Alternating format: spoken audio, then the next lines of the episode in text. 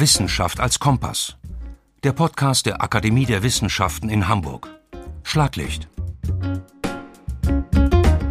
Die Frage ist schon lange, wie kann man Wissen härter und schneller integrieren? Und das ist nicht nur die alte Lehre der Interdisziplinarität, wir haben alle einen Kanon und wir gehen dann in einen Raum und versuchen das Wissen irgendwie verständlich zu machen, sondern wir haben ein Zeitproblem. Ich glaube, wir müssen Wissen schneller integrieren. Und wir müssen auch Wissen schneller zusammensuchen können, um dann wiederum in einer Kommission oder in einer anders gearteten Umgebung schneller sagen zu können, das wissen wir schon, das ist jetzt erstmal quick and dirty was wir über dieses Problem wissen, sei das äh, beispielsweise die Ukraine. Und da müsste es etwas geben, was schneller einfach Bestände zusammensucht und auch versucht, über Felder hinweg zu argumentieren. Krieg, Pandemie, Klimakrise. Wie können wir besser vorbeugen? Dieser Frage widmeten sich im Rahmen einer Podiumsdiskussion namhafte Köpfe aus Wissenschaft und Medien. Schneller und härter das vorhandene Wissen, die schon vorliegenden wissenschaftlichen Erkenntnisse zur Krisenlösung einzubringen, das war eine Empfehlung der Politologin Prof. Dr. Ursula Schröder. Sie ist wissenschaftliche Direktorin des Instituts für Friedensforschung und Sicherheitspolitik an der Universität Hamburg.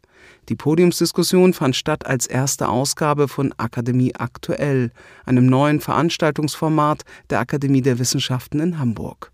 Am 5. Juli 2022 diskutierten in der Bucerius Law School in Hamburg mit Ursula Schröder Akademiepräsident Prof. Dr. Mujib Latif, Professor für Klimadynamik am Geomar Helmholtz Zentrum für Ozeanforschung Kiel, außerdem Investigativjournalist Georg Maskolo, der Soziologe Prof. Dr. Sieghard Neckel von der Universität Hamburg und die Rechtswissenschaftlerin Larissa Barmer, wissenschaftliche Mitarbeiterin an der Bucerius Law School.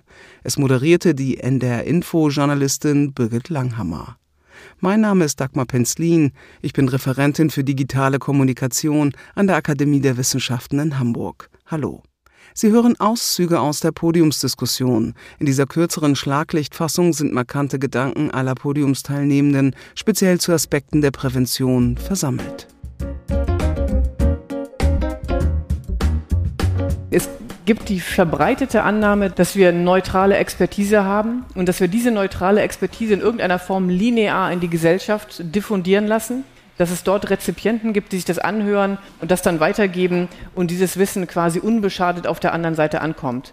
Äh, dem ist nicht so. Wir wissen sehr genau, dass insbesondere beim Transfer von Wissen in die Politik Wissen fragmentarisch und selektiv aufgenommen wird. Die Politologin Ursula Schröder kennt als wissenschaftliche Direktorin des Instituts für Friedensforschung und Sicherheitspolitik in Hamburg die Möglichkeiten und vor allem auch Grenzen des Wissenstransfers genau. Das fange an bei der Wahl von Gutachterinnen oder Gutachtern wenn wir gebeten werden, Gutachten zu verfassen, wenn wir gebeten werden, in Kommissionen zu gehen.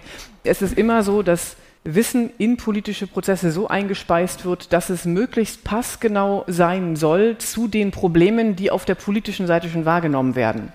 Und das ist ein Problem. Das ist so ein sogenannter instrumenteller, ein Nutzen von Expertise. Und für die Wissenschaft stellt sich hier die Herausforderung, dass wir eigentlich was anderes wollen. Wir wollen eigentlich ähm, konzeptionelles Wissen vermitteln. Wir wollen Probleme mitdefinieren. Wir wollen sagen, was ist eigentlich die Herausforderung? Wie sehen wir die? Und wir wissen ja auch, dass aus der Definition des Problems, des politischen Problems, bestimmte Instrumente politischer Natur in Anschlag gebracht werden können. Deswegen ist es so wichtig, das politische Problem formulieren zu können. Das heißt, wenn wir uns als Wissenschaft zurückziehen und sagen, ja, wir, wir machen Evidence-Based Policy Making, wir, wir füttern spezifische Segmente von Wissen in vorformulierte politische Probleme ein, dann werden wir eigentlich unserem Job nicht gerecht. Wir müssen da größer denken und wir müssen mit versuchen, die Probleme, die wir sehen, konzeptionell darzustellen, rüberzuschicken und dann in den Wissensaustausch zu gehen. Das heißt, es geht eigentlich darum, dass wir in den Austausch mit dem politischen Feld, mit der Gesellschaft gehen, versuchen Wissen auch mit der Politik herzustellen, zu schauen, wo sind denn die Probleme, wie können wir die darstellen. Und das ist eine Baustelle, da sind wir erstaunlich weit am Anfang. Da gibt es relativ wenig gute Beispiele. Während IFSH-Direktorin Ursula Schröder auf neue Formate des Austausches zwischen Wissenschaft, Gesellschaft und Politik einging, verwies Journalist Georg Maskolo auf Missstände und Versäumnisse, die gerade mit Blick auf so akute Probleme wie Ukraine-Krieg, Corona-Pandemie und Klimakrise zu beheben wären. Diese Frage, worauf bereiten wir uns ein Stück vor, das hat ja die individuelle Ebene und es hat zugleich auch eine staatliche Ebene. Und das ist beispielsweise einer der Bereiche, wo ich manchmal denke, wir waren eigentlich schon mal weiter. Wir reden hier heute Abend über wissenschaftliche Beratung der Politik. Deutschland ist eines der wenigen Länder, die schon in den 50er Jahren, und zwar auf Anregung des Atomphysikers Werner Heisenberg, die sogenannte Schutzkommission gegründet hat. Und deren Zweck ist im Grunde nichts anderes gewesen, als zu sagen, es muss einen wissenschaftlichen Raum geben, der Regierung und Parlament berät und ihnen sagt, was könnte da draußen noch sein, worüber lohnt es sich mal nachzudenken, worauf solltet ihr euch vorbereiten, worauf könnte man sich vorbereiten, ist ehrlich gesagt das, was alle Menschen machen, wenn sie sich entscheiden, wogegen will ich mich eigentlich mal versichern, damit es letztlich ganz so schlimm nicht kommt. Diese Schutzkommission ist im Jahr 2015, weil sie haben sich ständig gestritten, ist sie aufgelöst worden.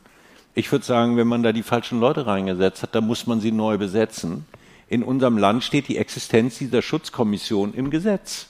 So, sie steht im Gesetz, sie muss da sein, sie muss tagen, aber sie tut es nicht. Politikjournalist Georg Maskolo hat zusammen mit Katja Gloger das Buch Ausbruch Innenansichten einer Pandemie geschrieben. Es ist auch ein Protokoll all der Versäumnisse, die auf politischer Seite angesichts der Covid-19-Pandemie zu verzeichnen sind. Im Rahmen von Akademie aktuell am 5. Juli 2022 erzählte er vom Bundesamt für Bevölkerungsschutz und Katastrophenhilfe, dass der Politik Hinweise zur Vorbereitung auf eine Pandemie frühzeitig gegeben hatte. Die machen einmal im Jahr diese berühmten Berichte an den Deutschen Bundestag. Ich habe nie einen Bundestagsabgeordneten getroffen, der die mal gelesen hat, obwohl das außerordentlich gute Papiere sind und eins davon ist ja dann in Zeiten der Pandemie auch zu ziemlichem Ruhm gekommen, nämlich das Papier, in dem eine Pandemie simuliert worden ist. Und zwar eines simulierten SARS-Virus, sogenanntes Modi-SARS, modifiziertes SARS-Virus. Das hat man sich im Nachhinein angeguckt und hat gesagt, Mensch, das ist ja wirklich erstaunlich präzise. Und es gab auch ein paar ziemlich präzise Vorschläge, was man eigentlich machen könnte, nämlich sich zumindest mal ein paar Masken in den Keller legen, was man auf jeden Fall tun müsste, wenn eine Pandemie beginnt. Aber es hat keiner gemacht. Und das ist ehrlich gesagt so, als ob sie vergessen haben, der Feuerwehr einen Schlauch zu kaufen, weil sie sagen, es hat ja lange nicht gebrannt und wenn es denn irgendwie mal passiert, kann ich es irgendwie über den. Und das ist ich glaube, das ist eine Form von Umgang mit Krise und Katastrophe, die wir uns auf keinen Fall leisten dürfen. So beschäftigen wir uns mit dem, womit wir uns beschäftigen können, treffen dafür die bestmögliche Voraussage, binden dafür die Wissenschaft auf die Art und Weise ein, wo wir ehrlich gesagt dankbar dafür sein können, dass wir so exzellente Wissenschaft in diesem Land haben. Und dann beschäftigen wir uns mit den Problemen, die mit dieser guten Art von Vorbeugung nicht zu lösen sein werden. Und ich fürchte, es werden irgendwie genügend sein. Aber es würde uns zu besseren und klügeren Entscheidungen bringen. Und vielleicht könnten wir uns ab und zu mal von der Kugel ducken. Und ehrlich gesagt wären die Zeiten danach, dass das ganz schön wäre. Mit Blick auf die Klimakrise betonte Klimaforscher und Akademiepräsident Mujib Latif, die Politik weiß um das Klimaproblem. Fehlendes Wissen sei also nicht der Grund für fehlende Prävention. Ich glaube, wo es das Defizit gibt, das ist äh, in der Lösung der Probleme. Und die können wir nur interdisziplinär lösen. Und ich glaube, das haben wir zu lange übersehen. Wir dachten immer, äh, wir erzeugen das Wissen, wir sagen euch Gesellschaft, hier gibt es äh, die Simulation, die zweifelt eigentlich auch keiner an. Es wird wärmer werden, wenn wir mehr Treibhausgase in der Luft haben und so weiter. Die Wetterextreme nehmen zu, die Meeresspiegel steigen. All das ist ja auch belegt, ist ja in den letzten Jahrzehnten auch gekommen. Aber ich glaube, was wir versäumt haben, ist tatsächlich irgendwie die Gesellschaft mitzunehmen, weil Menschen haben Ängste, ja, haben Verlustängste und wir müssen Wege finden, äh, die Bevölkerung mitzunehmen. Und ich glaube, da haben wir auch schlecht kommuniziert in dem Sinne, dass wir eigentlich immer nur negative Dinge kommuniziert haben und eigentlich nie kommuniziert haben, wo gewinnen wir eigentlich? Ne? Und ich glaube, das müssen wir mehr machen. Aber nochmal, das ist eine gesamtgesellschaftliche Aufgabe und es ist auch für die Wissenschaft eine fächerübergreifende Aufgabe. Und ich glaube, daran müssen wir arbeiten.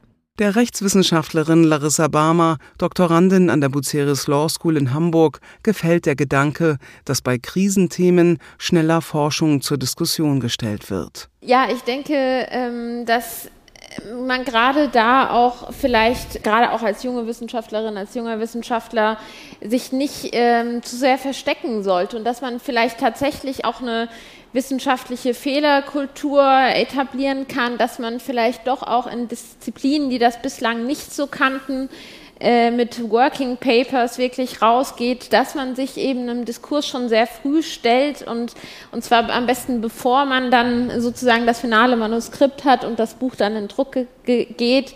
Ähm, insofern glaube ich, kann man die Forschungsarbeit an sich vielleicht nicht nicht massiv beschleunigen, aber wie, wie sehr man in einen Diskurs kommt mit äh, sowohl Kolleginnen und Kollegen des eigenen Fachs als auch mit ähm, Personen mit anderem wissenschaftlichen Hintergrund, ich glaube, das könnte man schon beschleunigen und da könnte man auf jeden Fall sehr viel auch daraus lernen.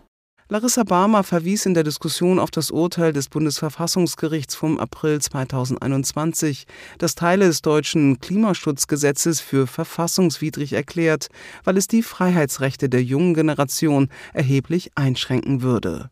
Der Soziologe Sieghard Neckel von der Universität Hamburg nahm darauf Bezug, als er eine, Zitat, Mondmission für die Erde anmahnte. Das äh, segensreiche Urteil des Bundesverfassungsgerichts gibt uns dafür auch politisch die Möglichkeiten, ähm, dass man als eine übergreifende, die Legislaturperioden übergreifende, aber auch die Sachgebiete der Politik übergreifende Steuerung von ökonomischen und gesellschaftlichen Entscheidungen anführt, äh, die uns vor einer Klimakatastrophe bewahren können. Ich verweise in diesem Zusammenhang immer ganz gerne auf das Beispiel, das in einem Buch die italienische Ökonomin Mariana Mazzucato vorgebracht hat, äh, die gesagt hat, wir brauchen so etwas wie in den USA in den 60er Jahren, als sich die amerikanische Regierung entschloss, innerhalb von zehn Jahren einen Amerikaner auf den Mond zu bringen. Ja, die Mondmission der NASA in einer Kooperation von Unternehmen, staatlichen Stellen, wissenschaftlicher Forschung.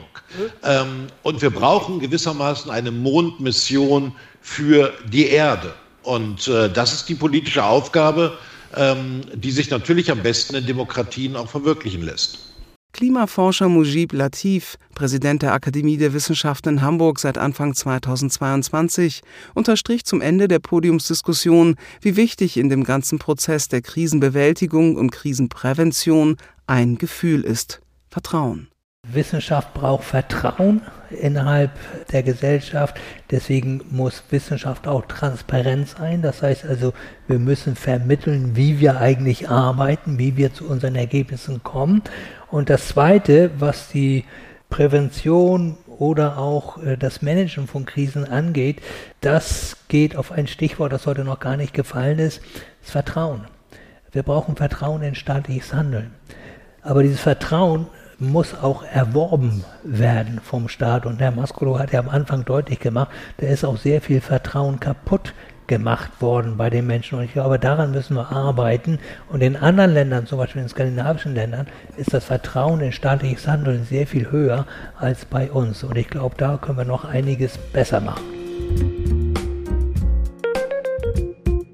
Krieg, Pandemie, Klimakrise. Wie können wir besser vorbeugen? Sie hörten Auszüge aus der Podiumsdiskussion, veranstaltet in der Reihe Akademie aktuell von der Akademie der Wissenschaften in Hamburg am 5. Juli 2022 in der Bucerius Law School in Hamburg.